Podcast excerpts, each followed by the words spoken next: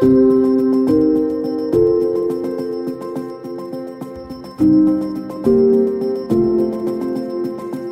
guerre russe contre l'Ukraine avait bouleversé le continent européen. Comment imaginer un avenir, un monde de l'après-guerre? Quelle sera la place de l'Ukraine dans l'architecture de la sécurité européenne et quelle devrait être la stratégie de l'Europe pour la Russie? Vous écoutez le podcast L'Ukraine face à la guerre. Ce podcast est enregistré en Ukraine et par des Ukrainiens.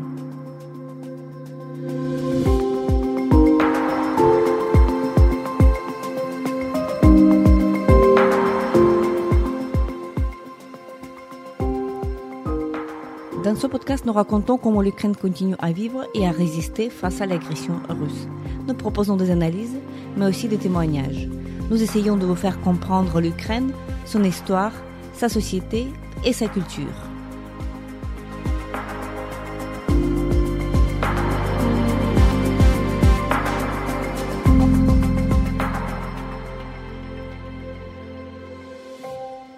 Je m'appelle Tetiana Ogarkova, je suis universitaire et journaliste, responsable du département international à l'Ukraine Crisis Media Center, une ONG dont la mission est d'informer les publics étrangers sur l'Ukraine. Avec moi, Marie Dumoulin, ancienne diplomate, directrice du programme Europe élargie à l'European Council of Foreign Relations. Bonjour à Marie, euh, bienvenue à notre podcast L'Ukraine face à la guerre. Euh, je vous remercie d'avoir accepté notre invitation. Vous êtes directrice du programme Europe élargie à l'European Council of Foreign Relations. Vous êtes spécialiste euh, non seulement de l'Ukraine mais surtout euh, de la région. Euh, vous, vous êtes auteur de plusieurs publications sur cette guerre que la Russie mène contre l'Ukraine, mais plus largement sur la région. Vous vous intéressez à des questions géopolitiques aussi. Donc ma première question à vous serait très grande. On, on, constate que cette guerre de la Russie avait déjà bouleversé tout le continent. Et quelles seraient selon vous les principales révélations européennes suite à cette agression russe? Alors d'abord, merci de me recevoir dans votre podcast que j'écoute régulièrement et donc je suis très heureuse d'y participer euh, cette fois-ci. Euh, il y a énormément de leçons, je pense, qu'il faudra tirer de cette guerre pour le continent européen. Euh, je pense qu'on n'est pas au bout de, des leçons qu'on aura à en tirer, mais peut-être s'il y a une chose à retenir depuis le début de cette guerre, c'est le fait que euh, l'Union européenne, qui depuis plusieurs années maintenant s'efforçait de devenir un acteur géopolitique, euh, a fait la preuve euh, qu'elle en avait la capacité. Elle a montré depuis, le, depuis février 2022 une capacité d'adaptation et d'invention de nouveaux instruments euh, pour soutenir l'Ukraine dans des circonstances euh, extrêmement euh, tragique et avec une relative rapidité, étant donné les, procédures de décision habituelles de l'Union européenne, euh, qui, qui, l'ont fait, qui lui ont fait sans doute passer un, un nouveau stade de, de, son, de sa construction en tant qu'entité politique. Oui, tout à fait. Donc, on constate qu'il y voilà, il y a la création de nouvelles structures, de nouvelles méthodes, de nouvelles approches. Et donc, on a l'impression de cette mobilisation européenne euh, pour cause pour cause ukrainienne, mais à la fois, on constate une certaine lenteur, en tout cas euh, vu d'ici, vu depuis l'Ukraine, on constate euh, une certaine lenteur euh, euh, des, des, décisions euh, historiques, en quelque sorte, euh, pour cette guerre. on voit plusieurs hésitations aussi concernant l'issue l'issue de cette guerre. le mot victoire, oui, il est prononcé tout le temps en Ukraine. Il est, oui, il est prononcé souvent en Europe, mais pas dans tous les contextes. Donc, est-ce que vous constatez qu'il y ait à l'intérieur de l'Europe encore quand même des, hésitations par rapport euh, à la vision de l'avenir? Comment est-ce que cette guerre devrait être terminée? Alors d'abord, je pense que la lenteur est une notion qui est relative. Vu de Kiev, effectivement, les décisions des partenaires occidentaux sont beaucoup trop lentes parce que l'Ukraine joue son existence. Euh, quand on regarde les choses depuis les capitales européennes, on est au contraire frappé par la rapidité avec laquelle ces changements se sont produits au sein de l'Union européenne. Je pense qu'il y a un élément qu'il faut prendre en compte aussi, qui est le fait que euh, les différents pays européens ont des histoires différentes, ont des perceptions de la géopolitique européenne qui sont très différentes et qui sont marquées par leur histoire. Euh, et ça, ça n'a pas changé avec euh, l'invasion, la guerre d'agression de la Russie contre l'Ukraine. Il y a maintenant une vision commune qui est en train de s'élaborer euh, sur le rôle de la Russie et, sur la place de l'Ukraine sur le continent européen mais il reste, et c'est sans doute cela qui explique certaines des hésitations des États de l'Union européenne, il reste un passif historique avec euh, des visions notamment de la Russie qui sont très divergentes.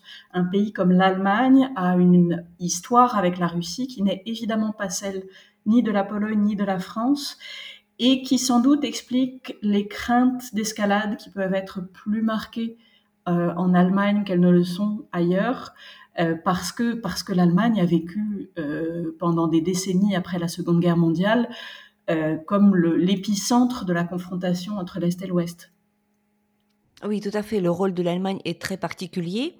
Par contre, ce qu'on observe avec beaucoup d'attention, euh, la position française sur cette agression russe, on peut constater euh, depuis plus d'un an déjà qu'il y ait un changement. Il est, il est, il est explicite. On voit le changement de la rhétorique.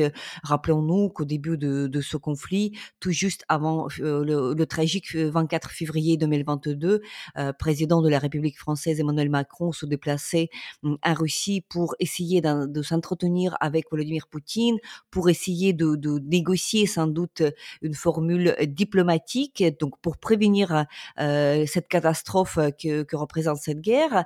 Il y avait ensuite d'autres phrases qui, ont fait euh, l'écho ici en Ukraine en tout cas sur euh, la nécessité de ne pas humilier la Russie. Mais au, fil de temps, on voit que la position change et on, sait aussi que la France hum, a une position très active aujourd'hui dans le débat, notamment sur la future adhésion de l'Ukraine dans l'OTAN. Est-ce que vous, vous pouvez confirmer déjà cette position française et est-ce que vos impressions de, ce, de, cette dynamique, elle est, elle est pareille?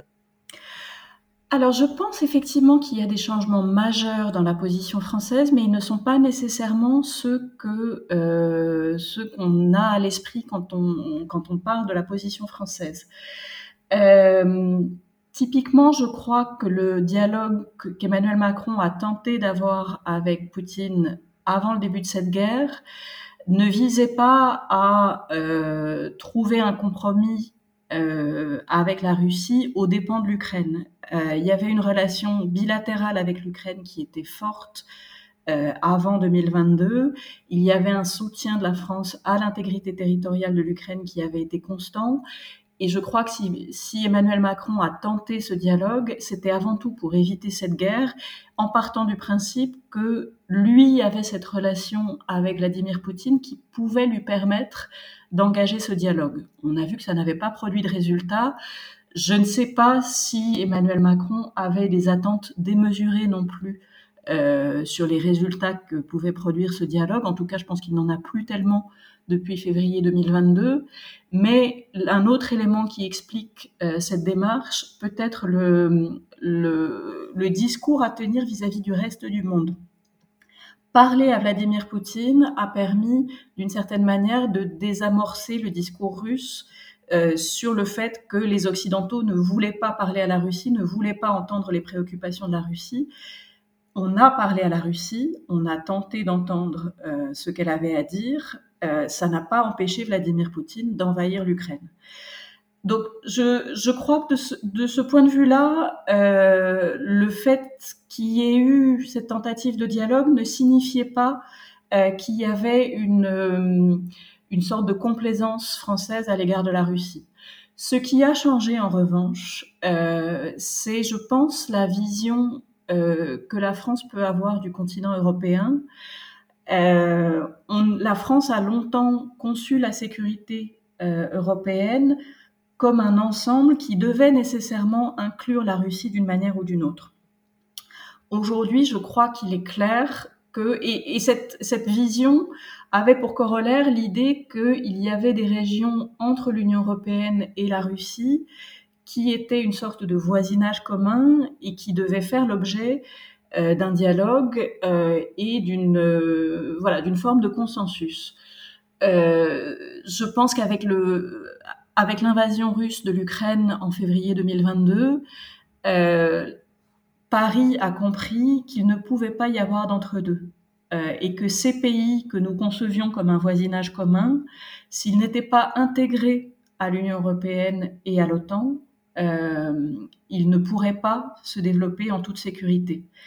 La question qui reste, c'est la manière de gérer le facteur russe dans la sécurité européenne, puisqu'à l'évidence, même lorsque cette guerre sera finie, et on l'espère tous par une victoire complète de l'Ukraine, la Russie restera un élément central de la sécurité européenne, y compris euh, sous la forme d'une menace. Euh, et ça, je pense que les, Français n'ont pas renoncé à essayer de penser la place de la Russie dans la sécurité européenne, mais ils ont compris qu'il y avait euh, qu'il y avait davantage à faire et qu'il y avait à intégrer des pays comme l'Ukraine et la Moldavie aux structures que sont l'Union européenne et l'OTAN euh, pour, euh, leur assurer un avenir euh, en toute sécurité. Oui, c'est plutôt rassurant d'entendre cet argument-là, puisque euh, vu de l'Ukraine, on constate que oui, même au moment où euh, l'Ukraine euh, va réussir à restaurer son intégrité territoriale, c'est-à-dire au moment où on va, mm, on va repousser les troupes russes au-delà de nos frontières, le menace sera toujours là, même si peut-être sera pas imminent, mais il va se reproduire dans des mois qui viennent ou dans des années ou des décennies qui viennent. Donc, il, faut une, une, solution qui pourrait justement décider le sort de l'Ukraine de, la manière plus décisive. Ça veut dire très clairement qu'il faudrait une adhésion dans l'OTAN, il faudrait une adhésion dans l'Union européenne pour dire très clairement, très explicitement à la Russie que non, elle ne pourra plus agresser le pays voisin, puisque voilà, l'OTAN il va jouer comme comme un facteur important dans, dans, dans, ce dialogue et on a l'impression que le chemin euh, vers l'OTAN sera très long. Euh, à chaque fois, on évoque euh, que sans adhésion de l'Ukraine dans l'OTAN, la guerre ne sera pas terminée. On, cet argument tombe dans le vide en quelque sorte. Est-ce que parce que on sait qu'il y a des, des accords, on sent qu'il y a des désaccords, on sent qu'il y a des hésitations. Est-ce que vous croyez que stratégiquement, stratégiquement, que cette décision, elle est toujours une décision politique, elle serait déjà prise à, l'heure où on parle? Alors, je pense qu'il y a deux choses. il y a d'abord la question des garanties de sécurité qu'on peut apporter à l'Ukraine, qu'elle soit ou non membre de l'OTAN. il faut bien voir qu'il y a chez un certain nombre d'alliés de l'OTAN euh, la crainte que si l'Ukraine était intégrée à l'OTAN sans que cette guerre soit finie, l'OTAN elle-même se retrouverait engagée dans cette guerre. Euh, et donc je pense qu'il y aura des réticences euh, à poursuivre le processus d'intégration à l'OTAN, ou en tout cas à le faire aboutir, tant que cette guerre ne sera pas, ne sera pas finie. Ce qui ne veut pas dire euh, qu'on ne peut pas, à titre bilatéral, apporter un certain nombre de garanties de sécurité.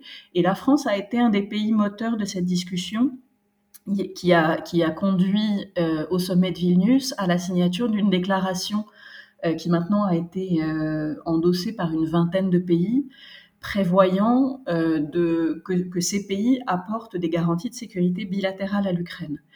Donc ça, c'est un élément qui sera fondamental pour marquer à l'Ukraine le soutien à long terme de ses partenaires, mais aussi pour signaler à la Russie que les partenaires occidentaux de l'Ukraine ne laisseront pas tomber l'Ukraine. C'est pour l'instant le calcul que fait la Russie de se dire euh, les Occidentaux étant euh, particulièrement volages, euh, ne serait-ce que parce que ce sont des démocraties, ils finiront bien par se lasser de soutenir l'Ukraine et lorsque ce soutien cessera, la, victoire sera nôtre.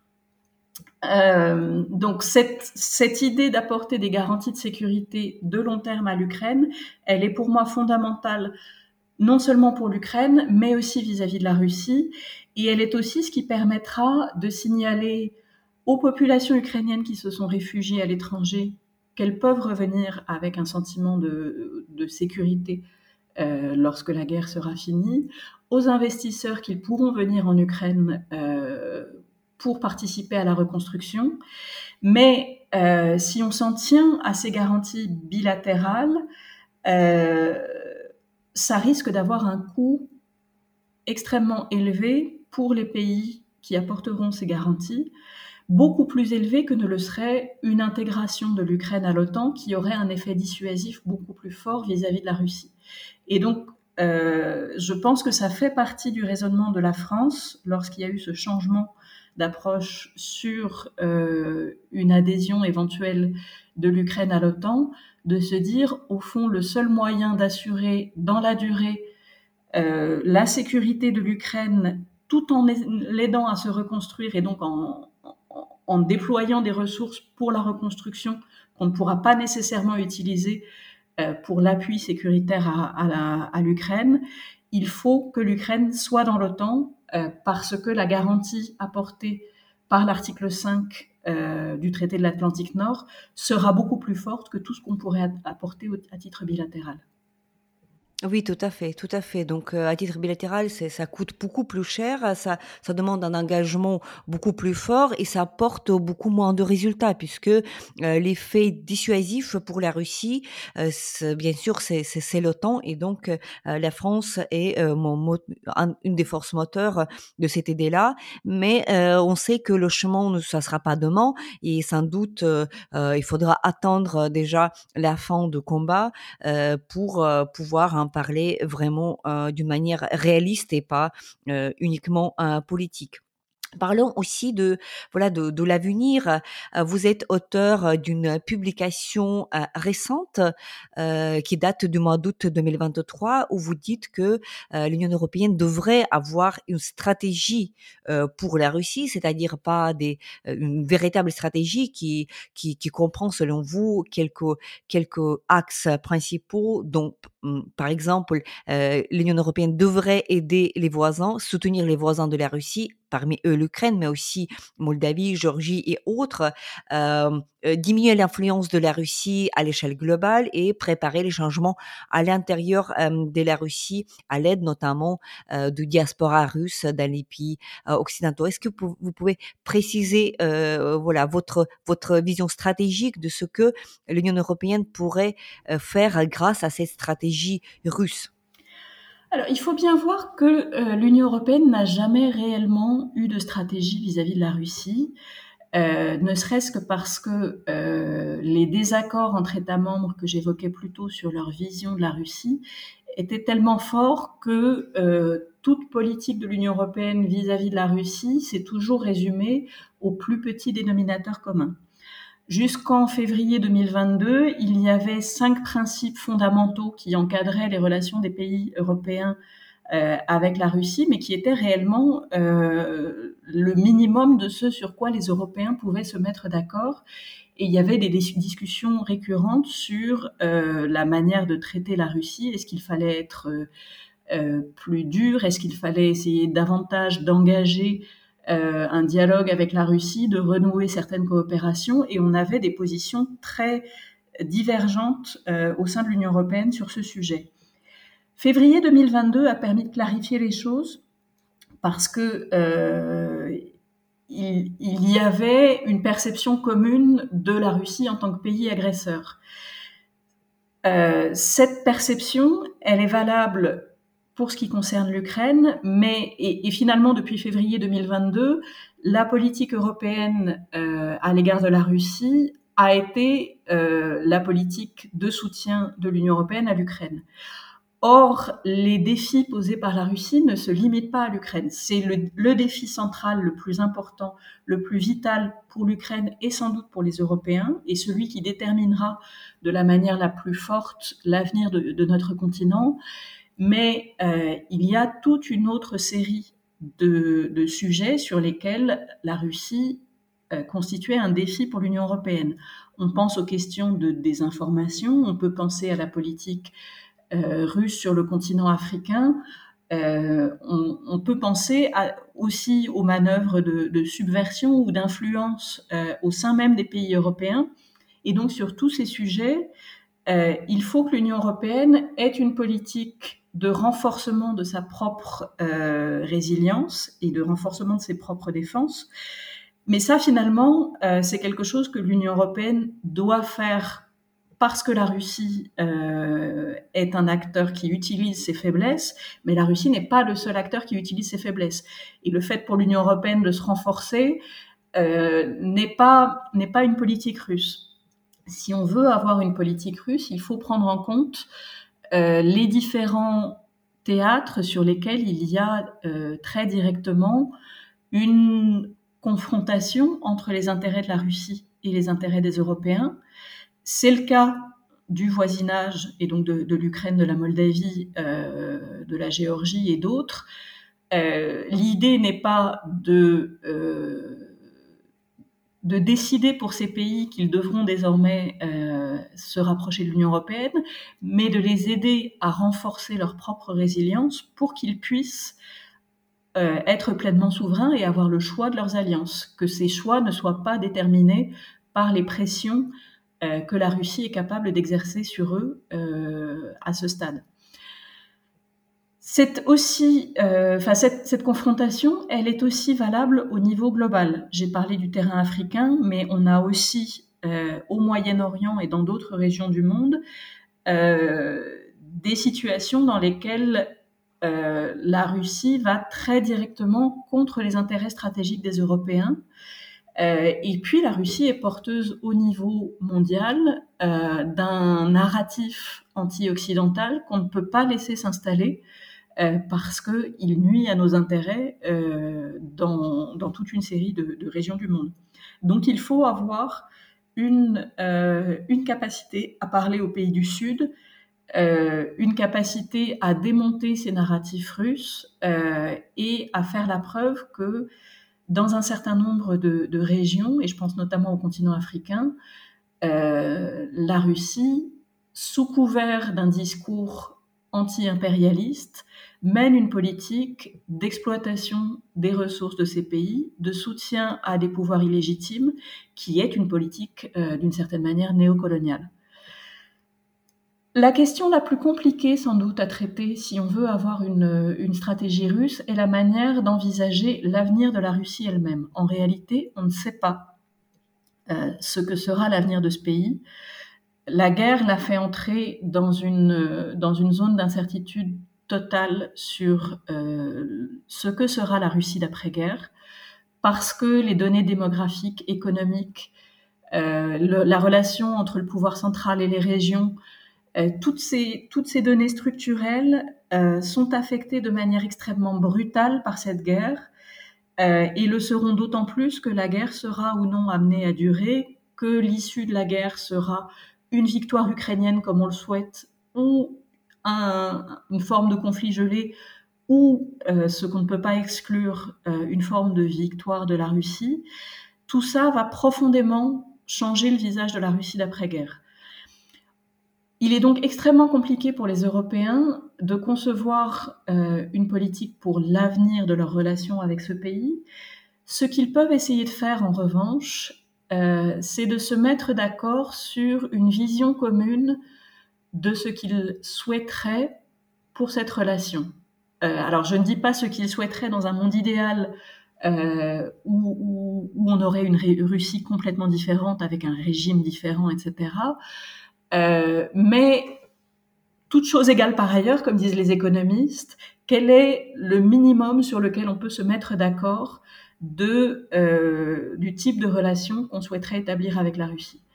Et je crois que ce minimum, euh, il doit partir de l'idée que euh, il est dans l'intérêt de tous que la Russie se voit comme un pays normal et non plus comme une puissance exceptionnelle qui a vocation à dominer son voisinage et que ce pays n'ait plus l'ambition euh, de contrôler la trajectoire de, des pays voisins et a fortiori des, pays euh, au-delà de son voisinage immédiat.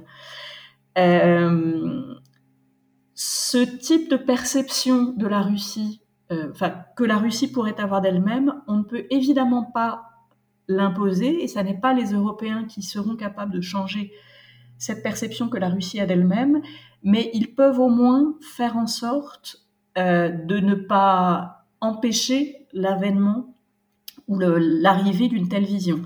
Et ils peuvent travailler avec les Russes qui se sont installés depuis le début de cette guerre euh, au sein de l'Union européenne pour essayer de faire en sorte que cette communauté russe en Europe soit porteuse d'une vision différente de l'identité de la Russie.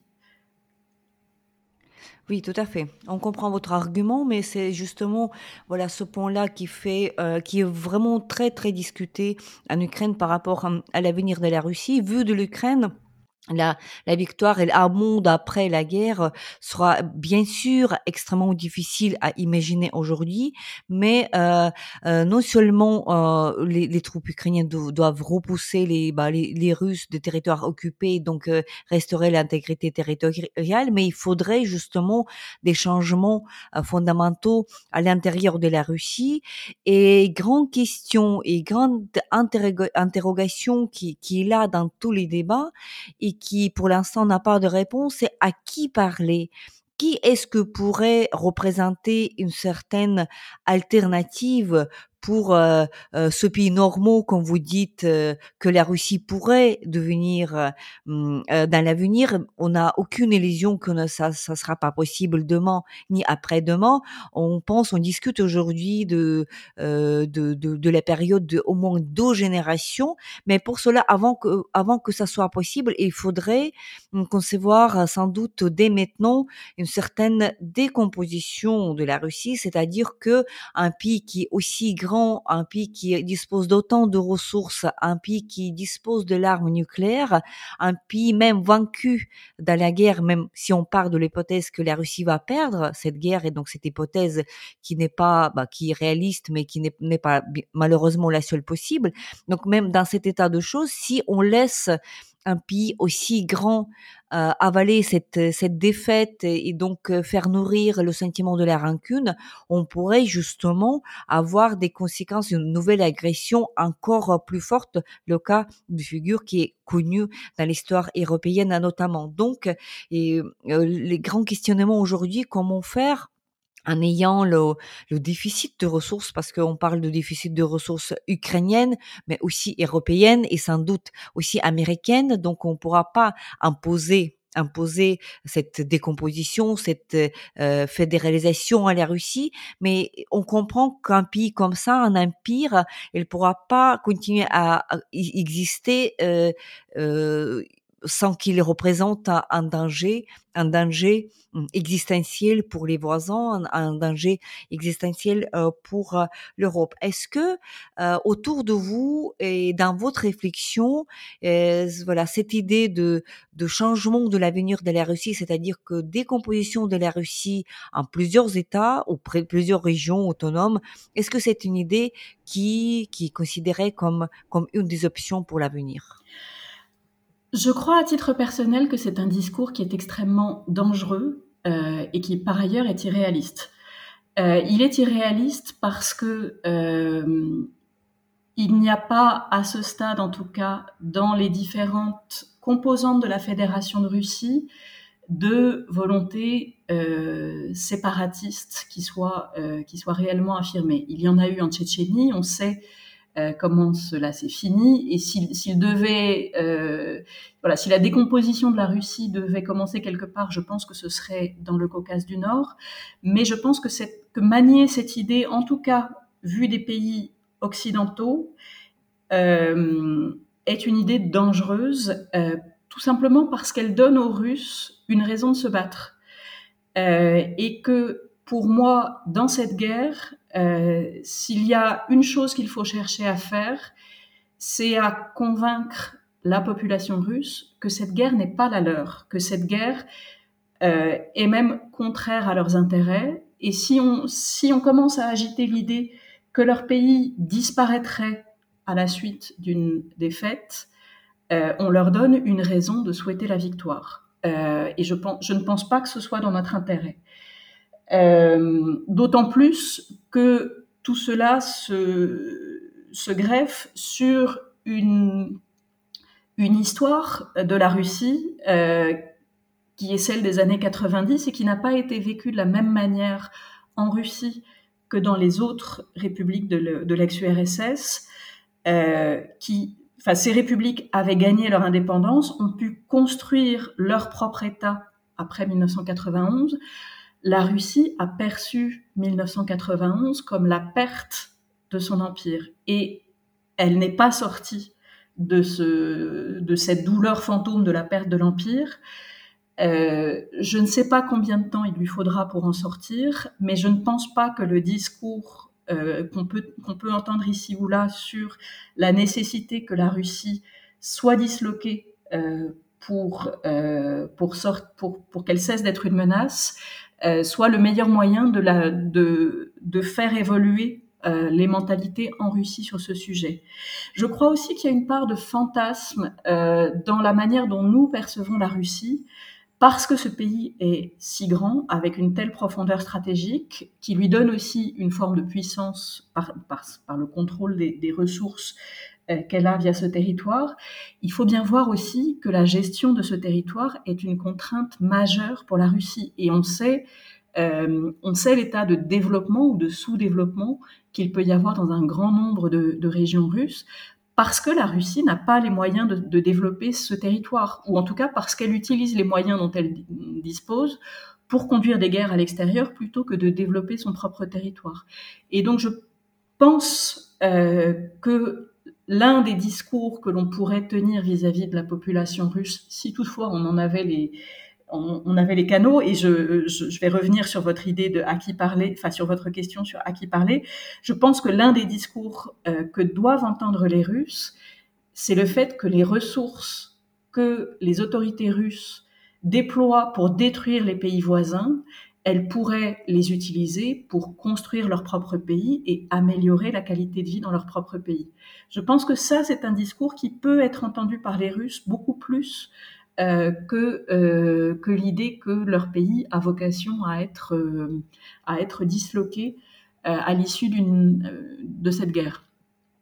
Sur la question de à qui parler, c'est une question extrêmement compliquée parce qu'on manque de canaux de discussion directs avec ce qui reste de la société civile en Russie. Les espaces disponibles pour cette société civile sont de plus en plus réduits elle est de plus en plus menacée, euh, y compris de manière physique très directe.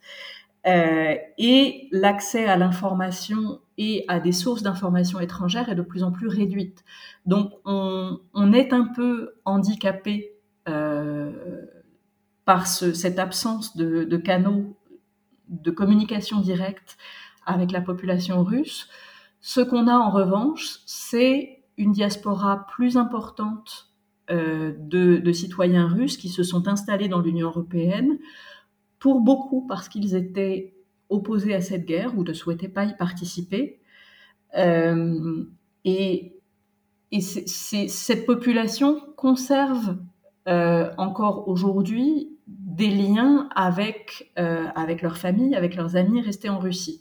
Là aussi, la communication va tendre à se, à se distendre et à être de plus en plus compliquée parce que ces populations vivent dans des, dans des univers et dans des bulles informationnelles différentes, mais euh, on n'a pas tellement d'autre choix en réalité que de que d'accueillir cette population russe et de faire en sorte euh, qu'elle comprenne ce que la Russie est en train de faire à l'Ukraine, ce que la Russie a fait depuis 1991 et avant au pays de son voisinage, euh, et que, et que la remise en question de cette, de cette identité impériale de la Russie commence à faire son chemin dans la diaspora russe euh, qui est installée dans l'Union européenne.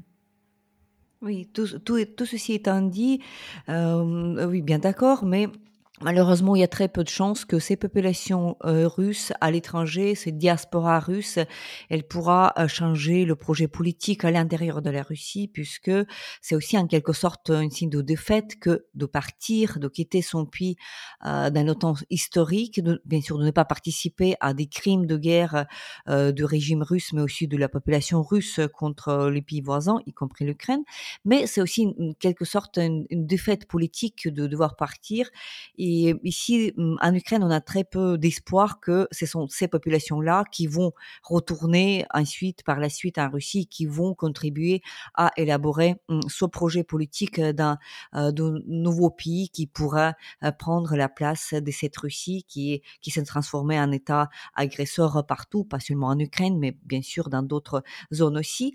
Mais à la fois, on constate, voilà, le cours de l'histoire, des choses qui se clarifient. On, on constate une faiblesse de cet empire qui est là, puisque voilà les, les développements tout récents entre Arménie et Azerbaïdjan au, sujet de Karabakh, ce conflit qui avait duré plus de 30 ans, et il semble être résolu. Et donc un des facteurs qui avait joué un rôle dans la résolution de ce conflit est le fait que la Russie aujourd'hui est suffisamment faible et assez faible pour pouvoir intervenir. Donc ça montre en quelque sorte que oui, euh, cet empire qui, qui, paraissait grand, qui paraissait tout puissant, il commence à perdre par-ci par-là. Et donc euh, c'est un signal aussi très clair à d'autres régions, notamment d'autres pays comme Georgie euh, ou comme Moldavie, qui a son conflit gelé avec Transnistrie qui n'est pas réglé depuis plus de 30 ans. Donc tout ceci peut changer la carte, changer la carte de l'Europe, n'est-ce pas?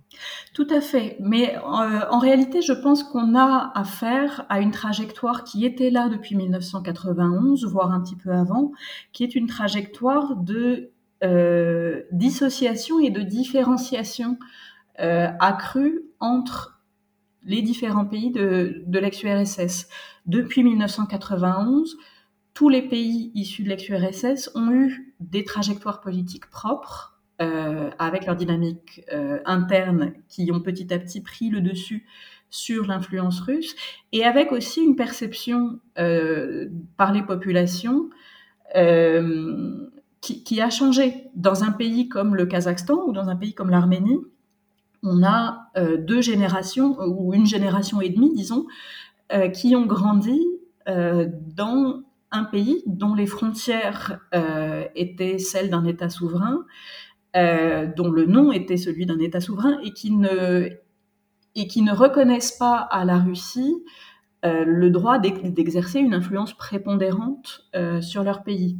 C'est une prise de conscience qui, qui, qui, a fait son chemin de manière euh, discrète, je pense, depuis 1991 et qui est accélérée euh, depuis février 2022 parce que dans tous ces pays, euh, ces jeunes générations qui ont grandi dans des États souverains sont choquées que la Russie puisse envahir de manière aussi euh, brutale euh, un pays qui lui-même euh, avait des frontières et, euh, et, une trajectoire politique qui lui était propre. Donc on a, je pense, une trajectoire qui est très largement antérieure à février 2022, qui s'est accélérée depuis février 2022. Euh, mais qui, suscite aussi euh, des, réactions de la part de la Russie et des réactions qui peuvent être brutales. Euh, je pense qu'on n'est pas sorti non plus complètement de, euh, de la zone de danger quelque part où les trajectoires de ces pays vers plus de souveraineté et des identités beaucoup plus affirmées et une relation quelque part d'égal à égal avec la Russie euh, tout cela va continuer à susciter des réactions brutales de la Russie. La question étant celle des moyens qu'aura la Russie pour continuer à poursuivre cette politique. Euh, elle conserve aujourd'hui euh, des moyens d'influencer la situation politique intérieure dans un certain nombre de pays. On le voit en particulier en, Géorgie. Est-ce qu'elle aura les moyens d'une action militaire le cas échéant? Vous parliez du conflit du Haut-Karabakh. Euh, la Russie est présente dans le Haut-Karabakh euh, comme une force d'interposition qui ne s'est pas réellement interposée face à l'Azerbaïdjan ces derniers jours. Euh, Est-ce que la Russie va pouvoir conserver cette présence militaire? Ça n'est pas, pas dit, mais je pense que la Russie va tout faire pour la conserver parce que si, si elle perdait cette présence, euh, le risque est qu'elle perde toute influence, aussi bien en Arménie qu'en Azerbaïdjan, qui a déjà euh, développé des partenariats avec d'autres, d'autres acteurs internationaux. Oui, donc on constate que cette influence est, est encore là, mais elle est en train de, de quand même, heu, diminuer, mmh, dans cette région et on espère que ça sera aussi le cas pour, d'autres régions. Hem, ma dernière question à vous, on va revenir en Europe, on va revenir en France, on va revenir à la question qui, que nous n'avons pas abordée, mais qui est la question qui est une des questions fondamentales de cette guerre. Elle concerne l'arme nucléaire. On sait que, voilà, la Russie, non seulement c'est un pays agresseur euh, qui, qui a agressé un pays voisin, mais c'est aussi un pays qui est euh, qui dispose de l'arme nucléaire. Et voilà, cette présence de l'arme nucléaire, elle change, elle influence les débats, elle change les discussions. Euh, Est-ce que euh, et à la fois on constate que la France, comme pays, c'est le seul pays de, de l'Union européenne qui dispose de l'arme nucléaire.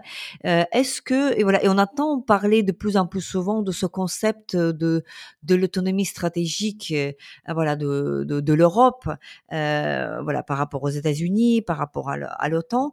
Est-ce que euh, vous croyez que bon la France comme euh, comme un État, elle pourrait jouer un rôle important dans, la résolution de ce conflit, étant donné qu'elle dispose de l'arme nucléaire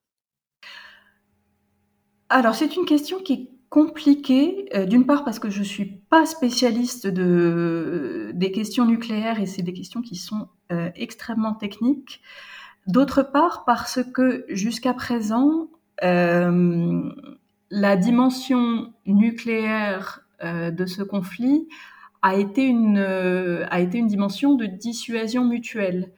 Euh, les Occidentaux ont, ont été prudents euh, dans la livraison d'un certain nombre d'équipements à l'Ukraine et dans la manière dont ils ont échelonné le, passage à, des, à des équipements de plus en plus perfectionnés pour éviter de se retrouver dans un scénario d'escalade nucléaire brutale par la Russie. Et inversement, les Russes n'ont pas frappé euh, le territoire de pays de l'OTAN, n'ont pas frappé non plus les livraisons d'armements occidentaux à l'Ukraine, sans doute par crainte d'une escalade nucléaire de leur côté. Donc on a une forme de dissuasion mutuelle qui a, a joué son rôle. On entend euh, un certain nombre de commentateurs russes euh, évoquer le scénario d'escalade nucléaire. Il y a eu des, indications assez subliminales de la part des responsables russes, mais pour l'instant, on n'est pas dans un, dans scénario logique d'escalade nucléaire euh, selon les doctrines, euh, en tout cas selon la, la doctrine russe. Euh, maintenant, ces questions-là ne sont pas uniquement réglées par les doctrines, elles sont réglées par euh, des décideurs politiques et par, euh, par Vladimir Poutine personnellement. Et donc, c'est un scénario qui n'est pas exclu, mais euh, il y a entre les puissances nucléaires un certain nombre de, principes qui gouvernent leurs relations et leur compréhension de, de ce, voilà, des risques d'escalade qui, qui, pour l'instant, a fonctionné. Euh, je pense que les États-Unis ont passé des messages très clairs à la Russie sur ce, sur ce, sur, cette, sur ce sujet.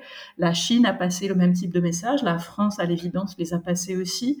Euh, donc, on n'est on pas en réalité dans un, dans un scénario de, d'escalade de, nucléaire euh, imminente euh, et qui, voilà, qui susciterait une inquiétude particulière. Ça ne veut pas dire que ça n'arrivera pas, euh, mais je, vous avouerai que si ce scénario se produisait, euh, on serait aussi, je pense, dans un, dans un monde différent, parce que le monde dans lequel nous vivons est celui de l'après 1945, euh, où le tabou du recours à l'arme nucléaire reste extrêmement fort et reste quelque part un élément de stabilité aussi euh, des relations internationales. Oui, oui, elle reste. Euh, espérons que ça sera le cas, puisqu'on entend un peu trop souvent les, menaces nucléaires et l'utilisation des armes nucléaires tactiques de la part de la Russie. Donc, c'était pas, c'était à plusieurs euh, occasions depuis le début de ce conflit, mais espérons que justement ce conflit pourra continuer sans l'emploi euh, de l'arme nucléaire, que ça soit tactique ou stratégique, puisque, comme on dit, comme on disait au XXe siècle encore, dans la guerre nucléaire, il n'y aura pas de vainqueurs. Merci beaucoup. Marie, pour vos réponses très éclairantes et pour cet entretien. Merci beaucoup de m'avoir reçu.